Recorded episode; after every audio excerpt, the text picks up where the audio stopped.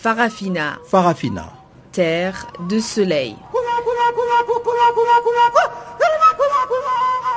Farafina. Farafina. Un magazine d'infos africaine. Présentation Guillaume Cabissoso.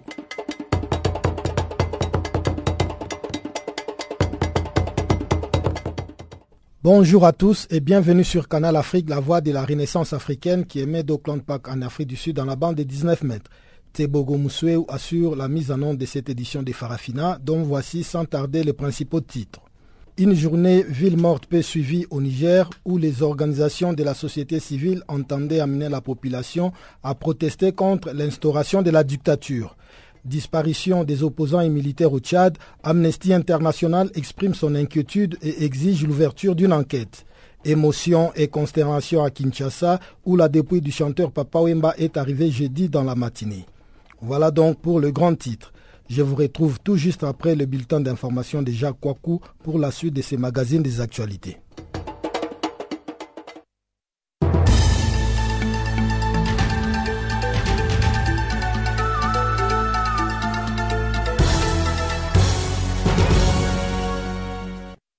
Bonjour, commençons par la RDC. Le corps de Papa Wemba est arrivé à Kinshasa pour euh, ses obsèques. C'est donc aux alentours de 9h35 heure de Kinshasa que l'avion Patrice Emery Lumumba de la compagnie nationale Congo Airways transportant la dépouille de Papa Wemba a atterri donc jeudi au 28 avril à l'aéroport international de Njili. Sur le tarmac, des officiers de la RDC sont venus accueillir le corps du leader du groupe Viva la Musica. Au premier rang, Obin Minaku, président de l'Assemblée nationale et représentant personnel du chef de l'État, et Augustin Matata Pogno, le chef du gouvernement congolais, ainsi que quelques-uns de ses ministres. Un autre avion affrété par le gouvernement ivoirien a également foulé le sol ivoirien, le sol congolais autant pour moi, avec à son bord le chanteur Assalfo, leader du groupe Magic System et organisateur du Festival des musiques urbaines d'Animabo, le FEMUA, sur euh, la scène duquel Papa Wemba est décédé le dimanche 24 avril. Trois ministres ivoiriens ont également fait le déplacement à Kinshasa. À l'extérieur de l'aéroport, des Congolais sont venus nombreux saluer l'arrivée de la dépouille de leur idole avant de lui rendre un dernier hommage au stade des martyrs où le corps sera exposé le lundi 2 mai. Tchad, incertitude autour du sort des militaires présumés disparus. Une enquête a été ouverte. Amnesty International et la Ligue tchadienne des droits de l'homme, en abrégé LTDH, affirment qu'une vingtaine d'éléments des forces de défense et de sécurité sont toujours portés disparus depuis le 9 avril, jour de leur vote à l'élection présidentielle remportée par Idriss Déby Itno. L'opposition affirme qu'il avait été arrêté euh, qu'ils avaient été arrêtés pour ne pas avoir voté pour le président sortant. La justice a ouvert une enquête. Les autorités ont affirmé que les concernés avaient été déployés en mission commandée. Le 21 avril, quatre des personnes présumées disparues ont été présentées à la télévision nationale comme preuve qu'elles sont toujours en vie, explique Amnesty International et la Ligue tchadienne des droits de l'homme dans un communiqué commun daté du 27 avril. Euh, reste plutôt que les familles n'ont pas été informées d'une date retour de leurs proches et qu'ils ignorent tout de leur localisation, soulignent les deux organisations internationales. Les autorités doivent faire la lumière sur ces disparitions en mettant en place une commission d'enquête indépendante et impartiale, demande donc Amnesty International et la LTDH. Le procureur de la République de N'Djamena affirme qu'une enquête confiée à la police judiciaire a été ouverte le 20 avril. Une kamikaze chargée d'explosifs interpellée dans le nord du Cameroun. Une kamikaze a été appréhendée par les membres d'un comité de vigilance composé de civils dans le village de Djakana, tout près de la frontière avec le Nigeria, a indiqué le 27 avril Mijiawa Bakari, gouverneur de la région. Elle était porteuse de cinq explosifs, a-t-il précisé.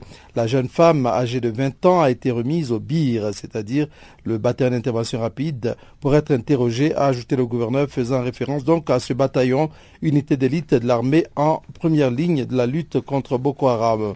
Selon Midiawa Bakari, la kamikaze a déclaré être partie du Nigeria en compagnie d'une autre jeune femme et que toutes deux cherchaient des lieux de regroupement pour se faire exploser. Nous avons organisé une battue pour retrouver la seconde kamikaze, mais comme la zone n'est pas très loin du Nigeria, elle a dû se replier au Nigeria, a affirmé le gouverneur. Pour empêcher d'éventuels attentats suicides planifiés dans l'extrême nord du pays par le groupe islamiste nigérien, les autorités camerounaises s'appuient depuis plusieurs mois sur des comités de vigilance constitués de volontaires de localités frontalières. Maroc, le Conseil de sécurité planche sur l'épineuse question du Sahara occidental. On est loin encore de la fin de ce bras de fer sur le Sahara occidental. Les États-Unis ont proposé le 27 avril à leurs partenaires du Conseil de sécurité une résolution qui souligne la nécessité urgente pour la mission de l'ONU au Sahara occidental, la MINURSO, de fonctionner pleinement et donne quatre mois aux Nations Unies et à Rabat pour y parvenir. Le Conseil votera ce projet de résolution le 29 avril, un jour plus tard que prévu, pour permettre aux pays membres d'en débattre plus longuement selon des diplomates. L'ambassadeur russe Vitaly A estimé devant des journalistes que les discussions sur ce texte ne seraient pas faciles. Après une première discussion du projet à huis clos au Conseil, il a estimé qu'il y avait une marge d'amélioration et que certains pays membres cherchaient à durcir le texte. Selon des diplomates, la résolution est un compromis soigneusement pesé. Le Maroc, soutenu notamment par la France, souhaitait un renouvellement pour 12 mois du mandat de la MINURSO sans condition alors que plusieurs membres du Conseil, notamment les États-Unis, les Royaumes-Unis, le Venezuela, Angola, l'Uruguay, la Nouvelle-Zélande, voulaient s'assurer que la mission soit à même de remplir pleinement son mandat originel. Rabat est en conflit avec le secrétaire général de l'ONU, Ban Ki-moon, depuis que ce dernier a traité la situation dans la région du Sahara d'occupation. En signe de représailles, le Maroc a expulsé 72 membres de la composante civile de la MINURSO. Terminons par la Syrie. Les bombardements s'intensifient à Alep, offensive annoncée du régime syrien. Il est temps de lancer la bataille pour la libération complète d'Alep, a annoncé jeudi à Damas al-Watan, un quotidien bien informé et proche du pouvoir. Ce n'est pas un secret que l'armée syrienne et ses alliés ont préparé cette bataille décisive pour purifier Alep des terroristes. Elle commencera dans peu de temps et se terminera rapidement, assure le journal dans son éditorial. L'objectif du régime du président Bachar al-Assad est de reprendre la partie d'Alep aux mains des rebelles qui lui échappent depuis quatre ans. La deuxième ville du pays est en effet divisé depuis juillet 2012 entre les quartiers gouvernementaux à l'ouest et ceux contrôlés par les rebelles à l'est. La situation à Alep préoccupe fortement l'émissaire de l'ONU pour la Syrie, Staffan de Mistura, qui a appelé la Russie et les États-Unis parrains d'une trêve entrée en vigueur le 27 février, mais bien mal en point aujourd'hui à prendre une, une, initiative urgente. Les raids aériens meurtriers menés par le régime sur les quartiers rebelles et les bombardements des insurgés sur les quartiers gouvernementaux ont fait 2200 tués plutôt et des centaines de blessés en une semaine, selon l'Observatoire syrien des droits de l'homme en abrégé OSDH.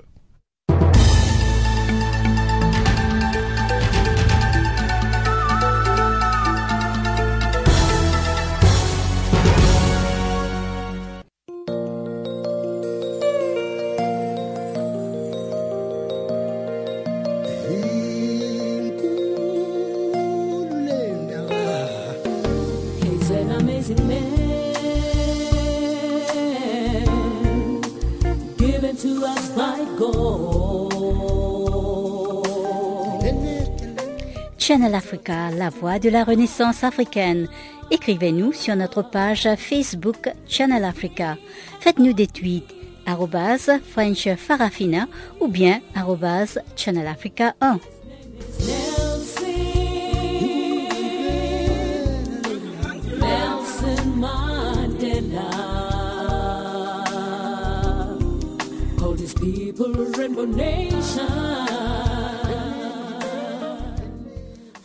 Une fois de plus, bonjour à tous. C'est ce jeudi qu'a été rapatrié à Kinshasa en République démocratique du Congo les corps de l'un des artistes musiciens le plus importants d'Afrique et roi de la rumba congolaise, Papa Wemba. L'ambiance a été très douloureuse même si tous les coins de la capitale congolaise vibrent pour l'instant au rythme de la musique de Wemba, son corps est exposé au stade des martyrs, le plus important des stades de ce pays, pour des funérailles qui seront organisées le 2 et 3 mai prochain. Depuis Kinshasa, une correspondance de Jean-Noël Bamwenze.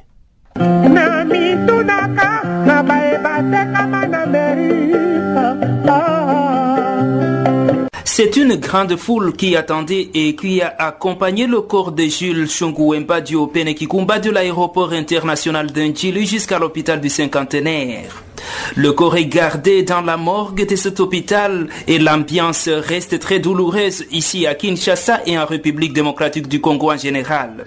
Certaines des personnes qui ont accepté de partager leur douleur avec Channel Africa se sont exprimées en ces termes. Je sens vraiment mal, triste, vraiment. On n'a pas la joie. Ça fait mal, ça fait mal pour mon cœur. Ça fait très mal parce que Papa Wemba, c'est un papa. On a perdu un grand artiste, notre papa. Je l'aimais beaucoup. Hein? Sa façon de chanter, comme il était vraiment pour moi. Quand il chantait, sa voix là vraiment, ça me faisait plaisir beaucoup. Sa façon comme il chantait, ça fait du bien.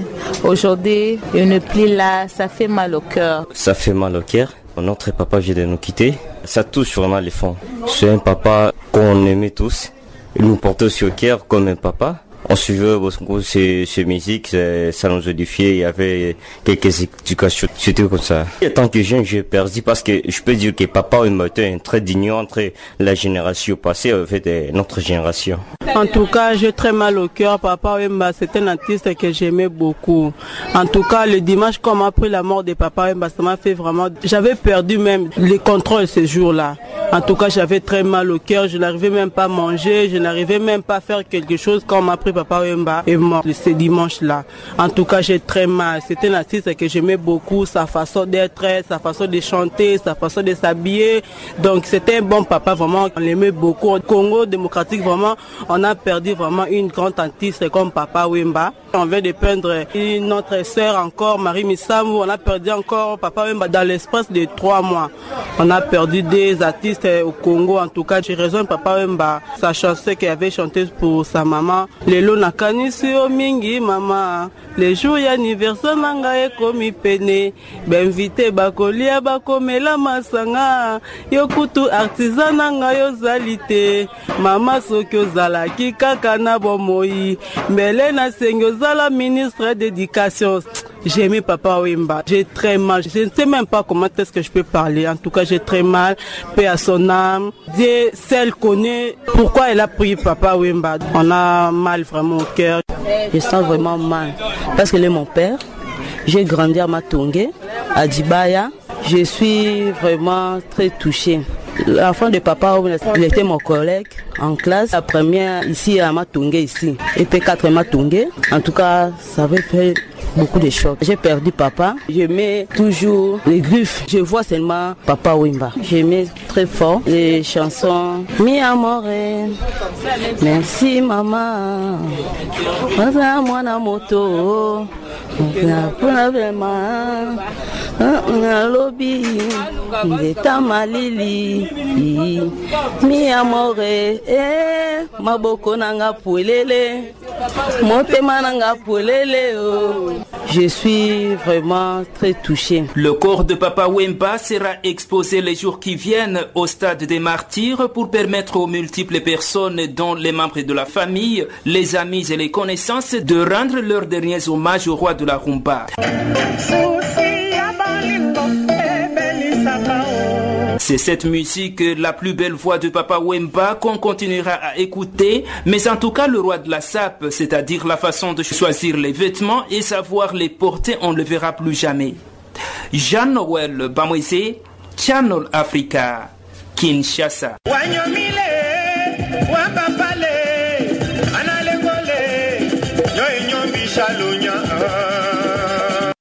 Merci Jean-Noël Bamouinze.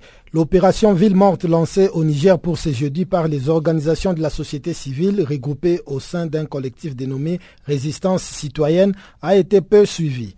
Les transporteurs urbains ainsi que les centres commerciaux ont fonctionné. Le collectif voulait à travers cette opération amener les Nigériens à protester contre l'instauration d'une dictature dans le pays par les autorités réélues récemment. Le reportage de notre correspondant Niamey Abdul Razak Idrissa.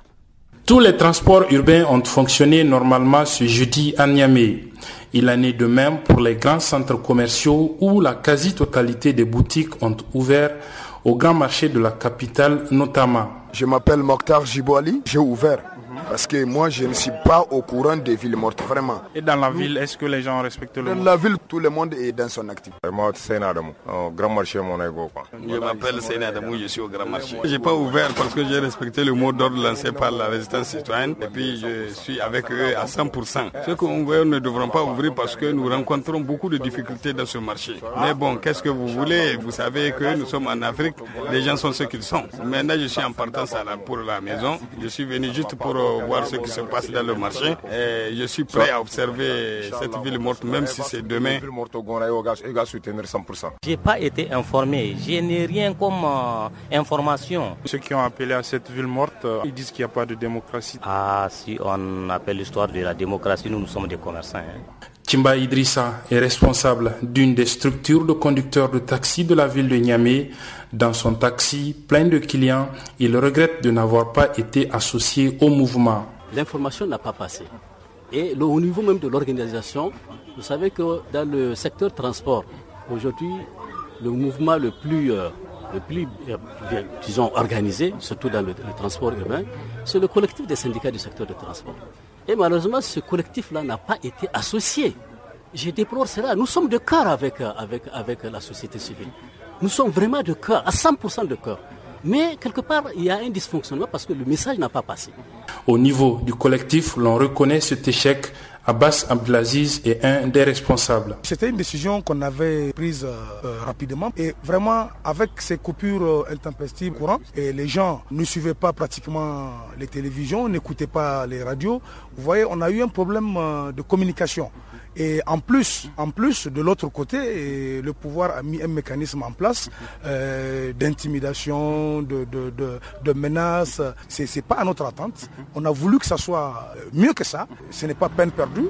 Euh, quand même, il y a la prière. Euh, de demain pour qu'il n'y ait pas la dictature au Niger et en plus euh, la marche de samedi. Mercredi dernier, le collectif Résistance citoyenne a publié une liste de 10 revendications pour justifier ses actions. Une d'entre elles est la démission de la Cour constitutionnelle ainsi que la dissolution de la Commission électorale nationale indépendante. Abdullah Razak Idrissa à Niamey pour Channel Africa.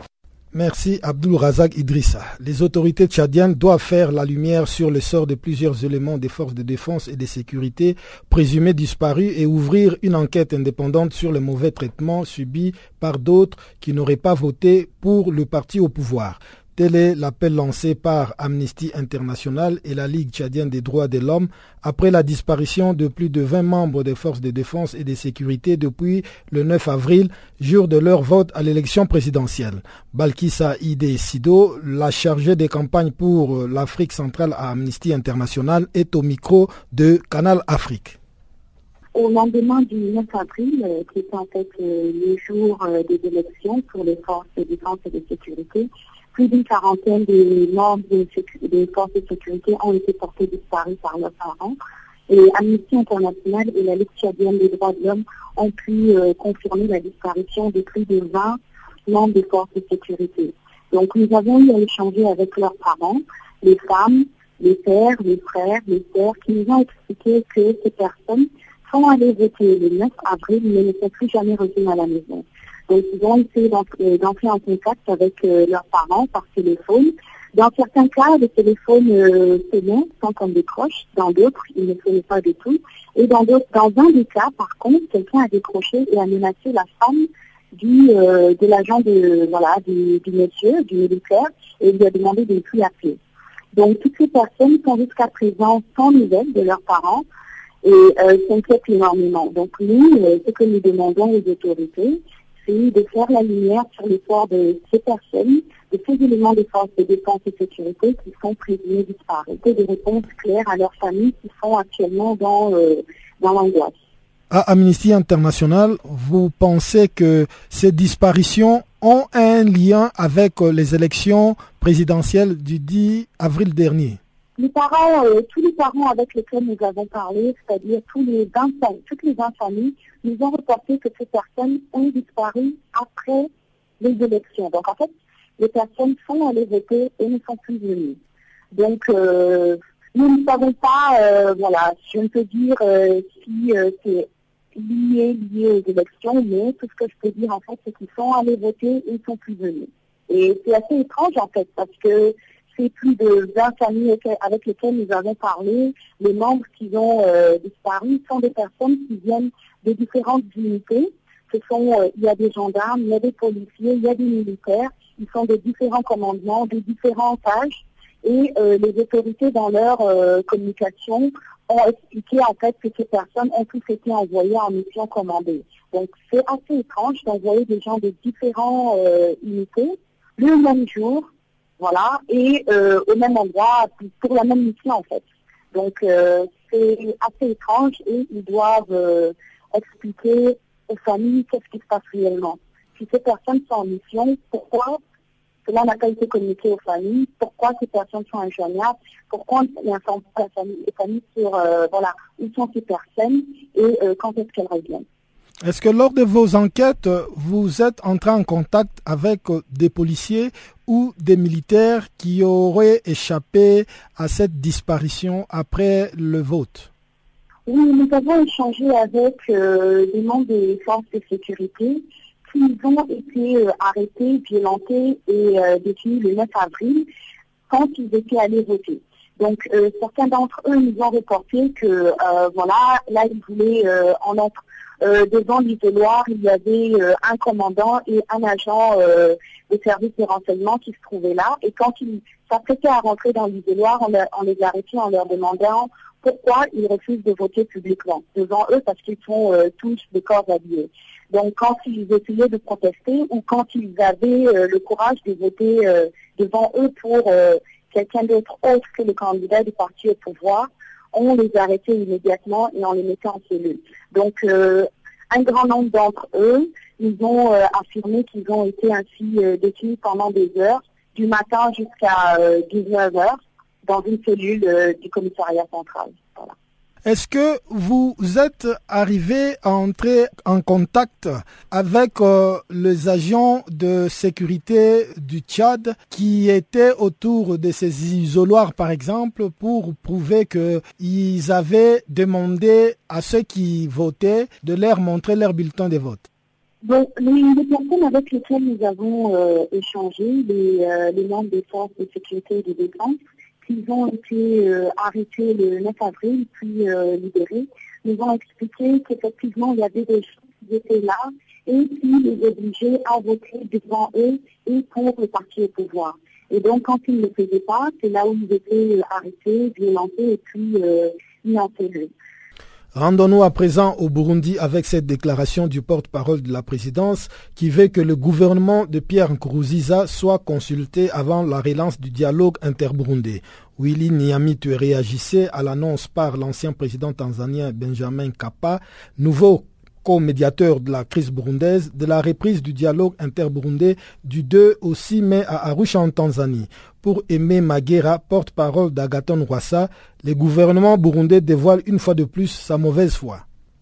Ce que je peux d'abord euh, dire, c'est que nous saluons euh, l'initiative de Mukapa, du président de la président tanzanien, de, convier à tout le monde, à tous les, acteurs importants pour euh, se rendre à Arusha. Nous avons reçu l'invitation. Nous, nous, euh, comme nous sommes toujours euh, prêts pour euh, participer dans son genre de, dialogue, nous, nous allons, nous allons y participer. Mais je ne suis pas du tout surpris de, du comportement du CNFDD, puisqu'on le sait, le CNFDD d'abord a truqué les élections, le CNFDD a violé la Constitution, le CNFDD a violé les accords d'Arusha, et en plus, ce qui est malheureux, ils ne sont pas prêts pour négocier, pour euh, négocier sa sortie. Je crois que c'est ça, euh, c'est ça un des grands problèmes. Alors, moi, je crois que la continuation s'est toujours trompée euh, du, pouvoir du CNDD. Ces gens-là ne veulent pas négocier. Pour moi, ce qui reste, c'est à, les imposer, les imposer en dialogue. Et sinon, on ne doit pas toujours céder donc, au, caprice du, pouvoir. Pour moi, il est temps que la communauté nationale euh, donc, prenne ses, responsabilités et imposer encore une fois les sanctions pour que le CNDD puisse comprendre que le temps de la récréation est déjà fini. Est-ce que vous pensez que ce dialogue interburundais peut être tenu en l'absence euh, du Sénarède? Bon, le Sénareb, c'est c'est un groupe de, partis politiques aussi qui sont acteurs au Burundi. Moi, je crois que si on parle de, de l'inclusivité, pourquoi c'est le CNFDB qui doit choisir les gens avec qui il doit discuter. Donc c'est une partie, le CNVD est une partie du problème. Donc c'est une partie euh, donc donc c'est un des acteurs aussi dans, la, dans le conflit, mais c'est pas eux qui doivent choisir et qui doivent dire comment les belligérants doivent euh, euh, doivent se former. Moi je crois que le scénario s'il vient, donc ça mieux parce que ce, sont aussi des partis politiques burundais qui veulent que la situation change au Burundi. Est-ce que le fait que la facilitation de ces dialogues a été donnée finalement à la Tanzanie, à son ancien président Benjamin Kappa, est-ce que cela présagerait de la réussite de ces dialogues quand on sait qu'avec l'Ouganda, cela n'a pas pu marcher? Je crois qu'avec la Tanzanie, d'abord la Tanzanie c'est un pays qui est tout à fait limitrophe du Burundi. C'est la Tanzanie qui regorge plus, de, qui, a euh, le plus de, de, réfugiés burundais. Et la Tanzanie, c'est le corridor sud pour euh, les, les, marchandises qui viennent du et qui entrent au Burundi ou qui sortent. Donc euh, la Tanzanie, je crois que c'est le géant de la de l'Afrique centrale. Moi, je crois que et puis en plus, Mukapa il, a, il était président lorsqu'on a négocié les accords d'Arusha. Donc il connaît très, très bien les dossiers.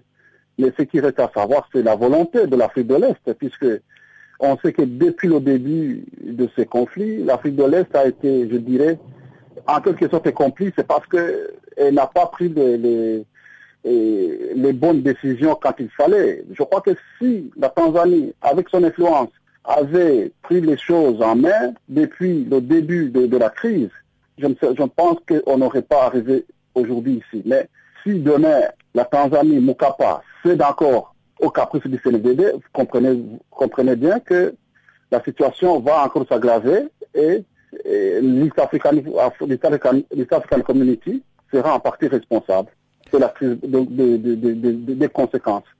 Quelle réponse réservez-vous à ceux qui disent que la relance de ces dialogues interburundais fait suite aujourd'hui au climat d'insécurité qui a régné au Burundi euh, la semaine passée avec notamment l'assassinat de ces généraux et la tentative d'assassinat d'un ministre burundais?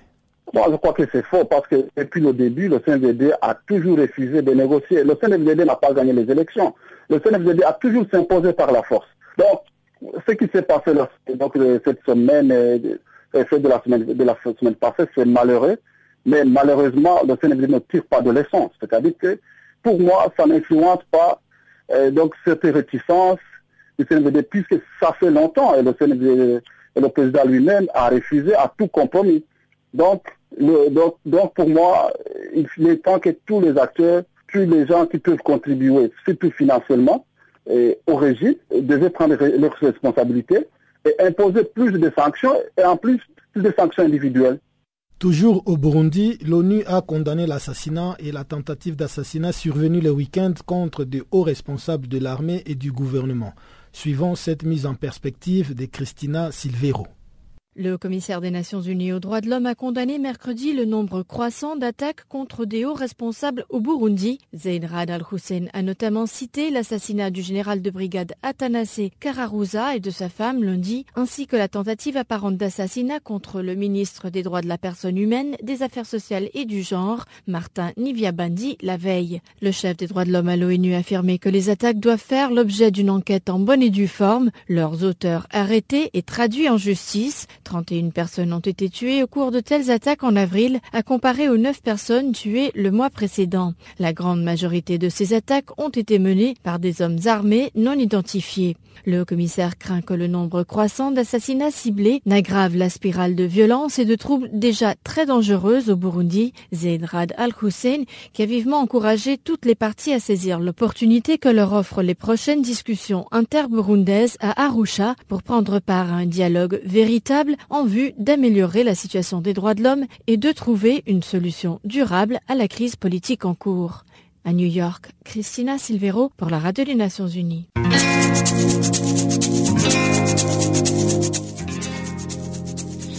Vous écoutez Farafina, un programme en français sur Canal Afrique émettant de Johannesburg. Pour vos réactions à nos émissions, écrivez-nous soit à l'adresse électronique suivante farafina.channelafrica ou envoyez-nous un SMS au numéro qui suit 00 27 833 81 56 59.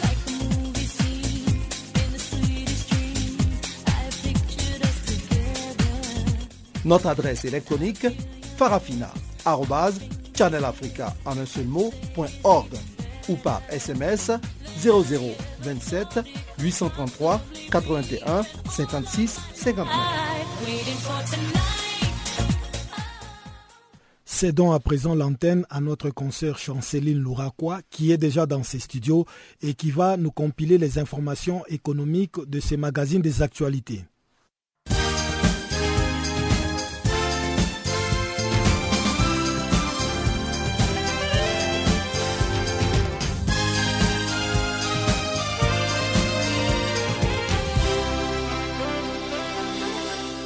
Bonjour chers auditeurs de Channel Africa. Nous ouvrons ce bulletin avec les sommets ministériels sur la COP 22, c'est jeudi 28 avril au Maroc. Dans cette même optique, il s'est poursuit à Meknes la 11e édition du Salon international de l'agriculture. Affirmant la présence du ministre ivoirien de l'agriculture, Mamadou Sangafoa, sur invitation du ministre de l'agriculture et de la pêche maritime du Maroc, Aziz Akanouche. La présence de la délégation ivoirienne en cette cérémonie est une opportunité pour le ministre de l'Agriculture et du Développement rural de faire la promotion du programme national d'investissement agricole PNIA en sigle ainsi de consolider la coopération agricole avec le Maroc. Le ministre Mamadou indique qu'il profitera de cette occasion pour présenter les potentiels agricoles de la Côte d'Ivoire, les performances réalisées à travers le PNIA ainsi que ses perspectives.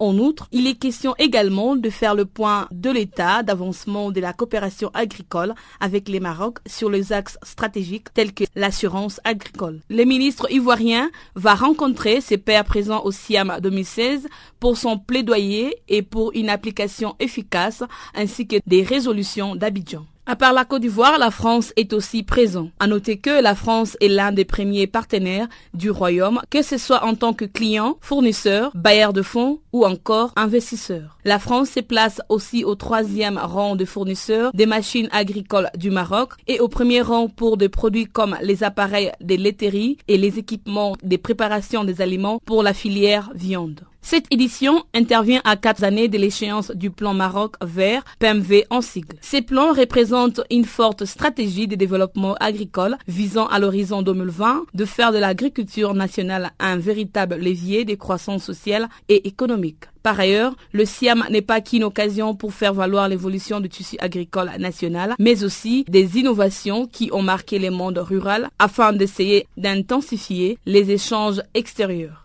On rappelle, les Maroc s'est intensifié depuis la tenue en avril 2015 de la troisième édition du Salon de l'agriculture des ressources animales d'Abidjan, Sarah en sigle. Revenons en Côte d'Ivoire où les entrepreneurs hexagonaux sont venus réaffirmer ce jeudi en force à Abidjan. Leurs ambitions se situent dans le sillage du président du mouvement des entreprises de France, Pierre Gattaz. Avec des objectifs précis, il est à noter que seuls 75% des petites et moyennes entreprises constituent de la délégation. L'Hexagone reste toujours partenaire histoire de la Côte d'Ivoire. Il conserve néanmoins les premiers stocks d'ID en Côte d'Ivoire qui est évalué à 1,3 milliard d'euros. Pour Pierre Gattaz, les entreprises hexagonales peuvent participer davantage à la croissance économique du continent africain. En somme, précisons qu'en 2016, la Côte d'Ivoire connaîtra sa cinquième année de forte croissance. Pierre Gattaz a rappelé aux entrepreneurs français leur présence est vivement souhaitée en Côte d'Ivoire. Le mercredi, la Banque mondiale a annoncé d'avoir suspendu certains de ses prêts au Mozambique. Cette nouvelle intervient juste après la découverte des prêts de 1,4 milliard de dollars de dettes cachées, imitant ainsi les fonds monétaires internationaux. Après ces nouvelles audits, une décision sera prise sur le montant du soutien de la Banque mondiale au Mozambique. En outre, l'approbation de nouveaux prêts pour le développement est retardée. En attendant une nouvelle évaluation de la viabilité de la dette du pays, la Mozambique sera menée conjointement avec les fonds monétaires internationaux. Par ailleurs, la Mozambique a récemment admis d'avoir dissimulé à ses bailleurs de fonds internationaux des emprunts s'élevant à 1,378 milliards de dollars. En représailles, les Fonds monétaires internationaux a décidé en mi-avril de suspendre ses prêts au pays. Les Fonds monétaires international vient assurer que les emprunts cachés changeaient considérablement l'évaluation des perspectives macroéconomiques du Mozambique. Notons que le Fonds monétaire international oblige au gouvernement mozambicain la transparence totale dans les affaires. Rappelons qu'en début de cette semaine, les autorités de Maputo se sont pour la première fois expliquées sur ces emprunts. Les autorités assurent qu'ils avaient servi à financer des installations maritimes sans toutefois livrer tous les détails financiers.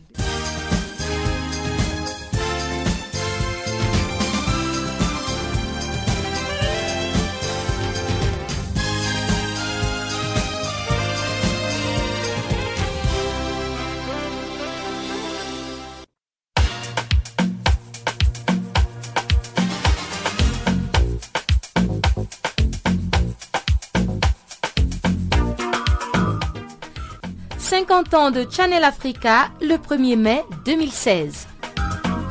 De Radio RSA à la voix de la Renaissance africaine, c'est la diffusion quotidienne de centaines d'heures de programmes et d'informations radiophoniques. Découvrez à travers nos programmes l'impressionnante histoire de cette station résolument tournée vers l'avenir et l'innovation.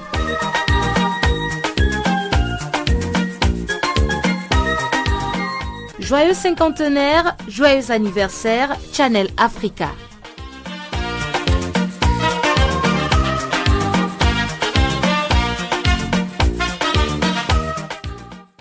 La baisse des actes de piraterie en haute mer se poursuit dans le monde, sauf dans le golfe de Guinée, au large du Nigeria, a déclaré mercredi le Bureau maritime international basé à Londres. Chanceline Louraquois nous en dit plus.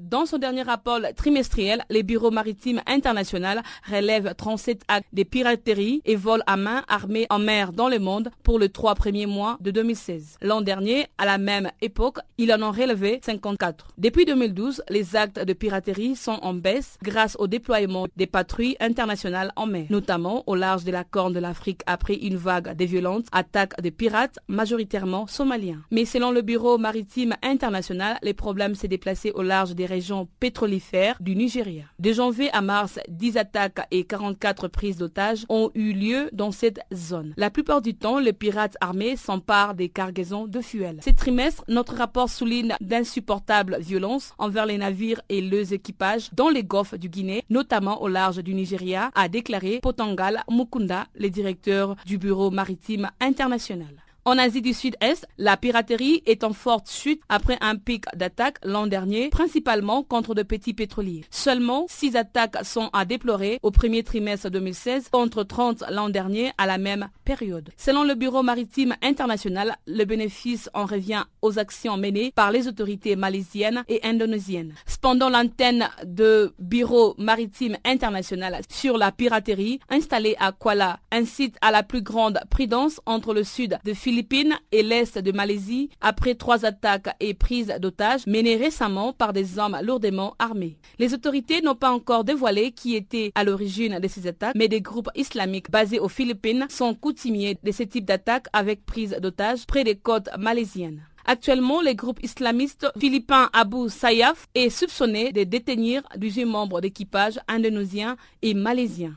Une jeune kamikaze transportant cinq explosifs a été interpellée dans la nuit de mardi à mercredi dans une localité de l'extrême nord du Cameroun, frontalière du Nigeria, où les islamistes armés de Boko Haram commettent des attentats et lancent des attaques. Cette kamikaze a été appréhendée par des membres d'un comité de vigilance composé de civils dans le village de Djakana, tout près de la frontière avec le Nigeria, a affirmé le gouverneur de la région Midiwaya Bakari. Elle était porteuse de cinq explosifs.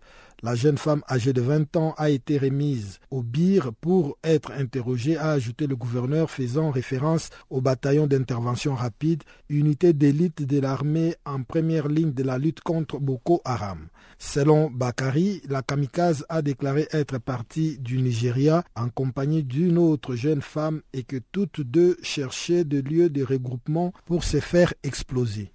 Nous avons organisé une battue pour retrouver la seconde kamikaze, mais comme la zone n'est pas très loin du Nigeria, elle a dû se replier au Nigeria, a affirmé le gouverneur pour empêcher d'éventuels attentats suicides planifiés dans l'extrême nord du pays par le groupe islamiste nigérian, les autorités camerounaises s'appuient depuis plusieurs mois sur des comités de vigilance constitués des volontaires des localités frontalières. Leurs alertes ont déjà permis de déjouer plusieurs attentats grâce à un dispositif efficace de motos sifflets et détecteurs de métaux mis à la disposition des habitants, selon le gouverneur Bakari.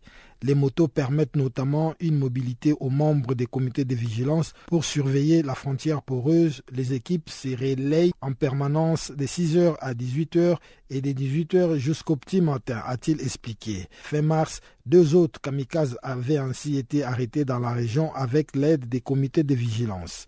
Boko Haram, qui a subi d'importants revers ces derniers mois face aux offensives menées par les armées de plusieurs pays de la région, a multiplié les attentats suicides, utilisant même régulièrement des femmes et filles comme des kamikazes. Les conseils de sécurité et l'Assemblée générale ont adopté simultanément et unanimement mercredi la résolution 22-422 sur la prévention des conflits et la consolidation de la paix. De précisions sur la portée de cette résolution avec Oscar Fernandez Taranco, sous-secrétaire général en charge de la consolidation de la paix, dont les propos ont été recueillis par Jérôme Longuet.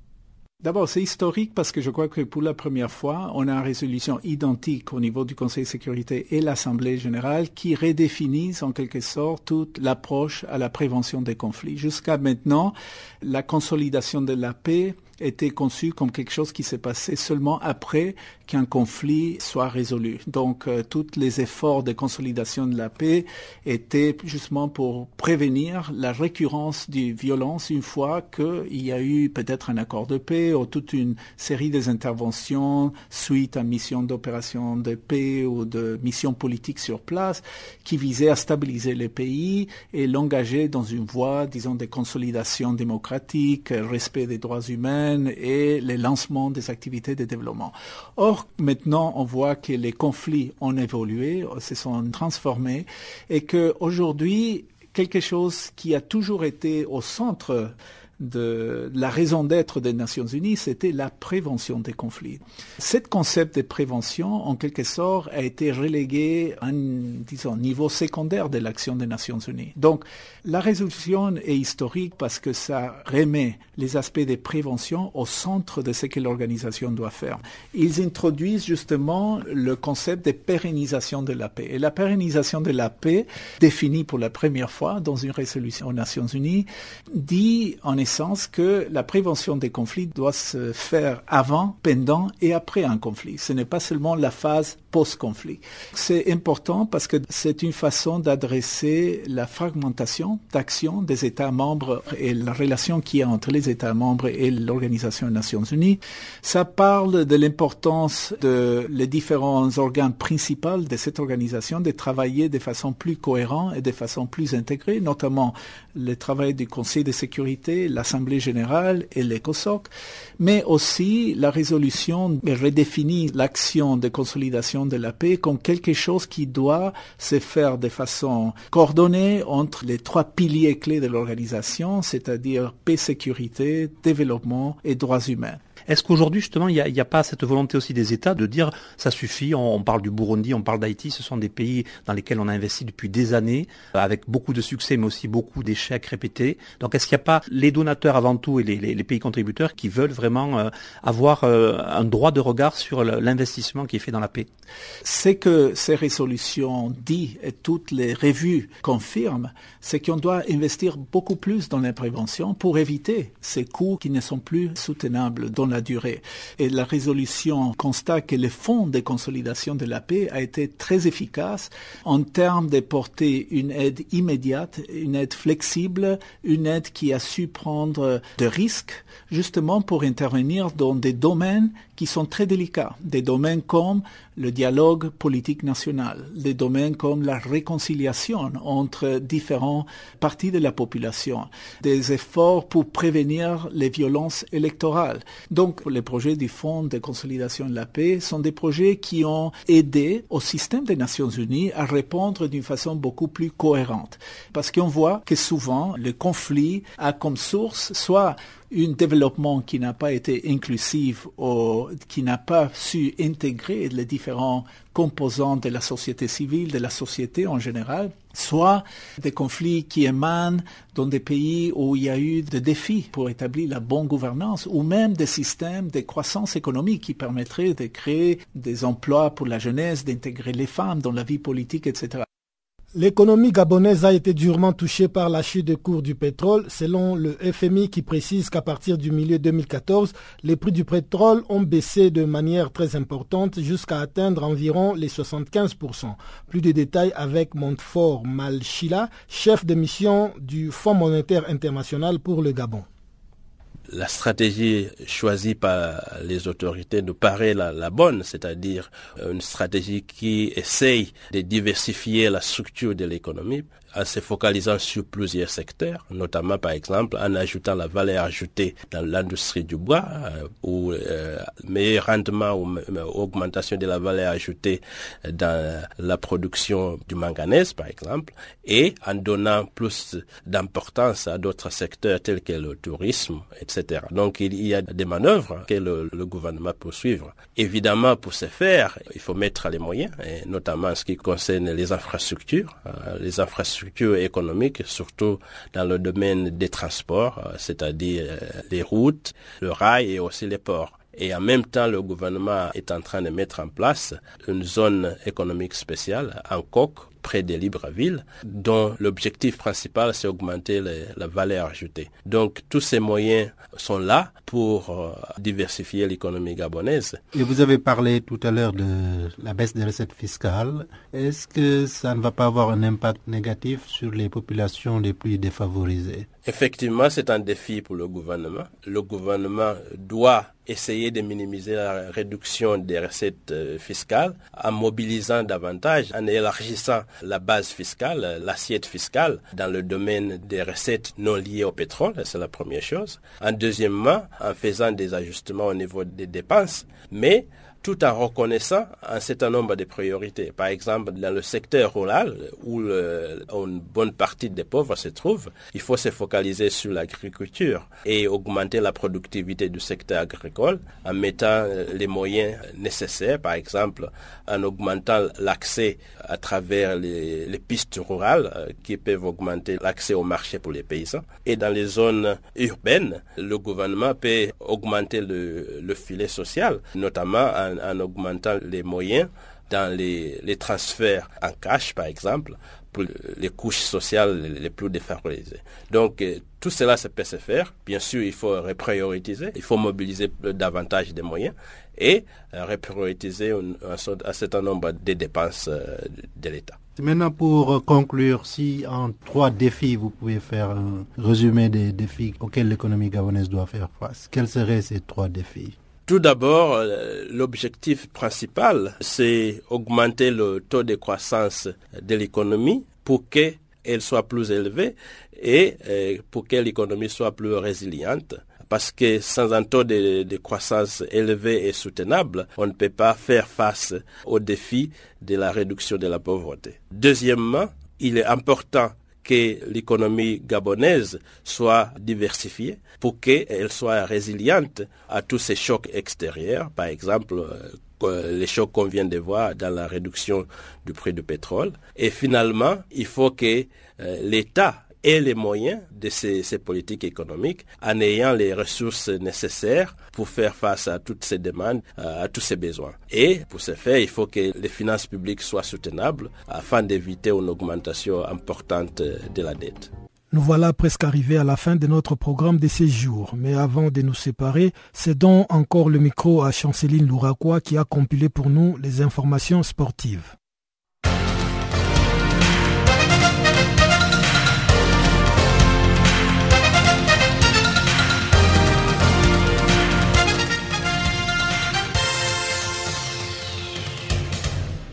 Amis auditeurs de Channel Africa, bonjour. Notre bulletin s'ouvre avec la Fédération internationale de football association qui menace de suspension la Fédération de football en Égypte. En effet, ce jeudi, le gouvernement égyptien a demandé la dissolution du comité exécutif de la Fédération égyptienne de football, EFA en sigle. Cette décision ne plaît pas du tout à la Fédération internationale de football association, FIFA en sigle affirmant que la crise au sein de la famille du football égyptien remonte de plusieurs années. Les vrais problèmes seraient à l'ingérence du politique dans les affaires de ces associations membres. Quant à la FIFA, elle n'a pas hésité à avertir l'Égypte dans un courrier adressé à la fédération. Elle précise que l'instance mondiale réaffirme son engagement à préserver la liberté de gestion de ces associations et menace de suspendre l'EFA si l'État n'obtempère pas. Par ailleurs, la FIFA indique que si cette décision est exécutée, elle sera prise comme une ingérence de l'État dans les affaires du football. Ensuite, elle sera transmise aux juridictions compétentes de la FIFA qui pourraient prendre des sanctions allant à une suspension. On rappelle, en 2012, Magda El Elbaoui et Herman Radouane, deux candidats malheureux aux dernières élections à la Fédération égyptienne de football, avaient saisi les comités olympiques pour irrégularité. Ils ont notamment demandé l'annulation de ces assises. La dite requête a été acceptée par une cour de justice du pays qui a également demandé au ministre des Sports Khaled Abdel Aziz de dissoudre la Fédération égyptienne de football, actuellement dirigée par Gamal Alam. La Fédération guinéenne de football annonce le départ ce jeudi du technicien français Louis Fernandez.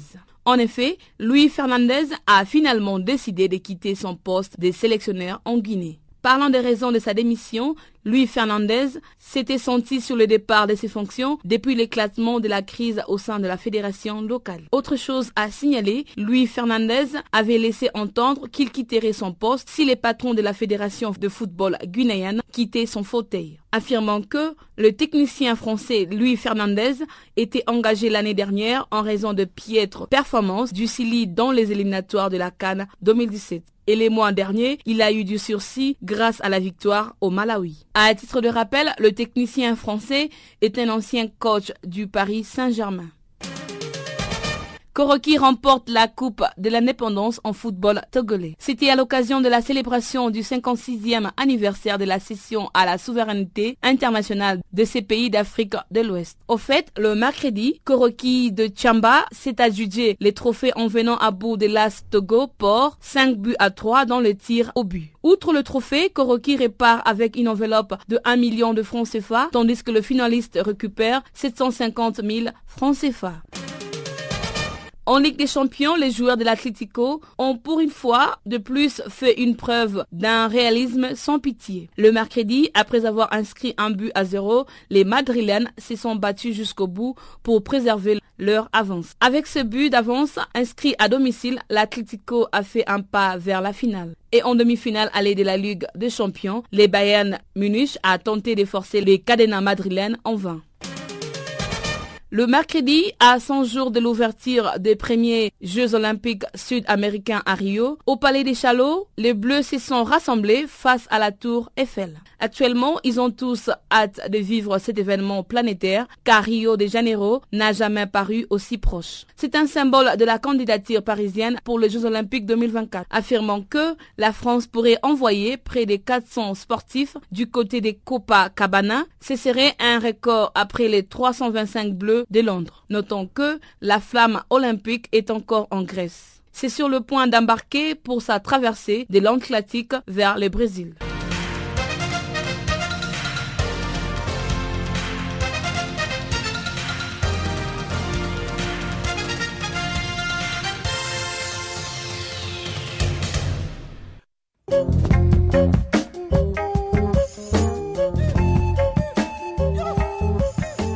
Ainsi s'achève, mesdames et messieurs, cette édition du magazine des actualités sur Canal Afrique.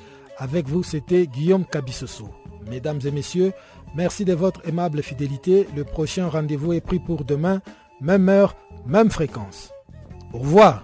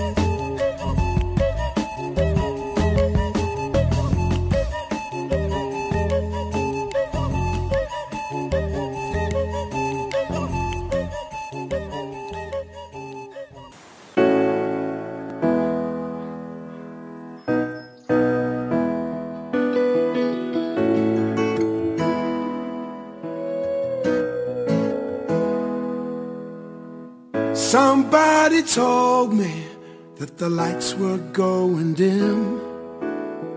Flags were all falling, coming down for him. I did not believe it. I whispered out his name. I knew the world that I knew would never be the same, never be the same.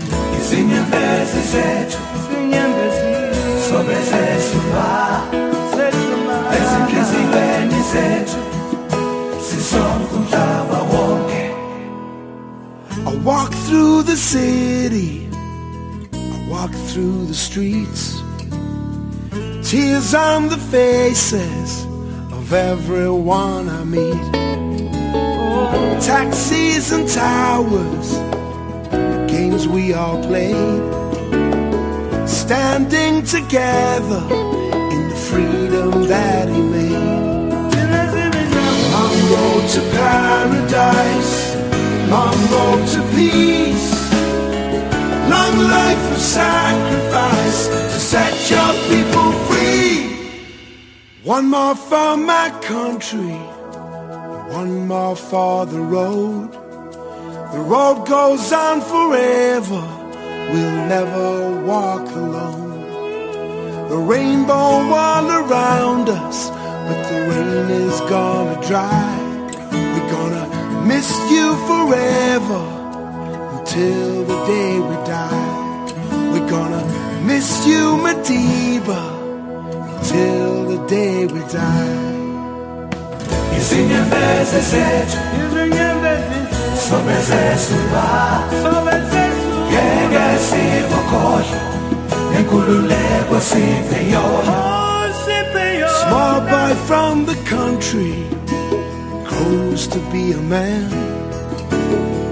Walks the path of honesty, takes a rebel stand. A fighter and a father, a prophet and a friend. Man you know that you might never see again. On road to paradise, long road to peace, long life of sacrifice to set your people free. One more for my country, one more for the road. The road goes on forever, we'll never walk alone. The rainbow all around us, but the rain is gonna dry. We're gonna miss you forever until the day we die. We're gonna miss you, Madiba, until the day we die.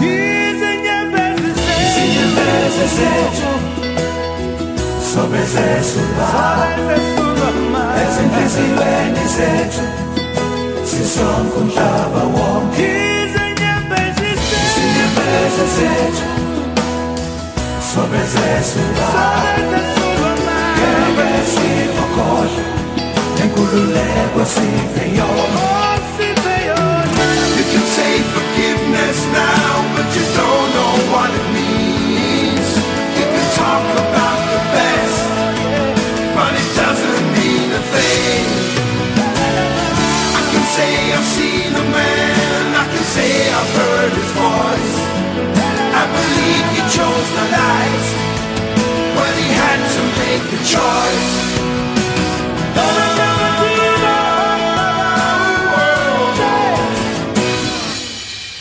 One more for my country, one more for the road. The road goes on forever, we'll never walk alone. And one more for our freedom, we'll raise our glasses high. We're gonna miss you, Madiba, until the day we die. We're gonna miss you, Madiba, until the day we die.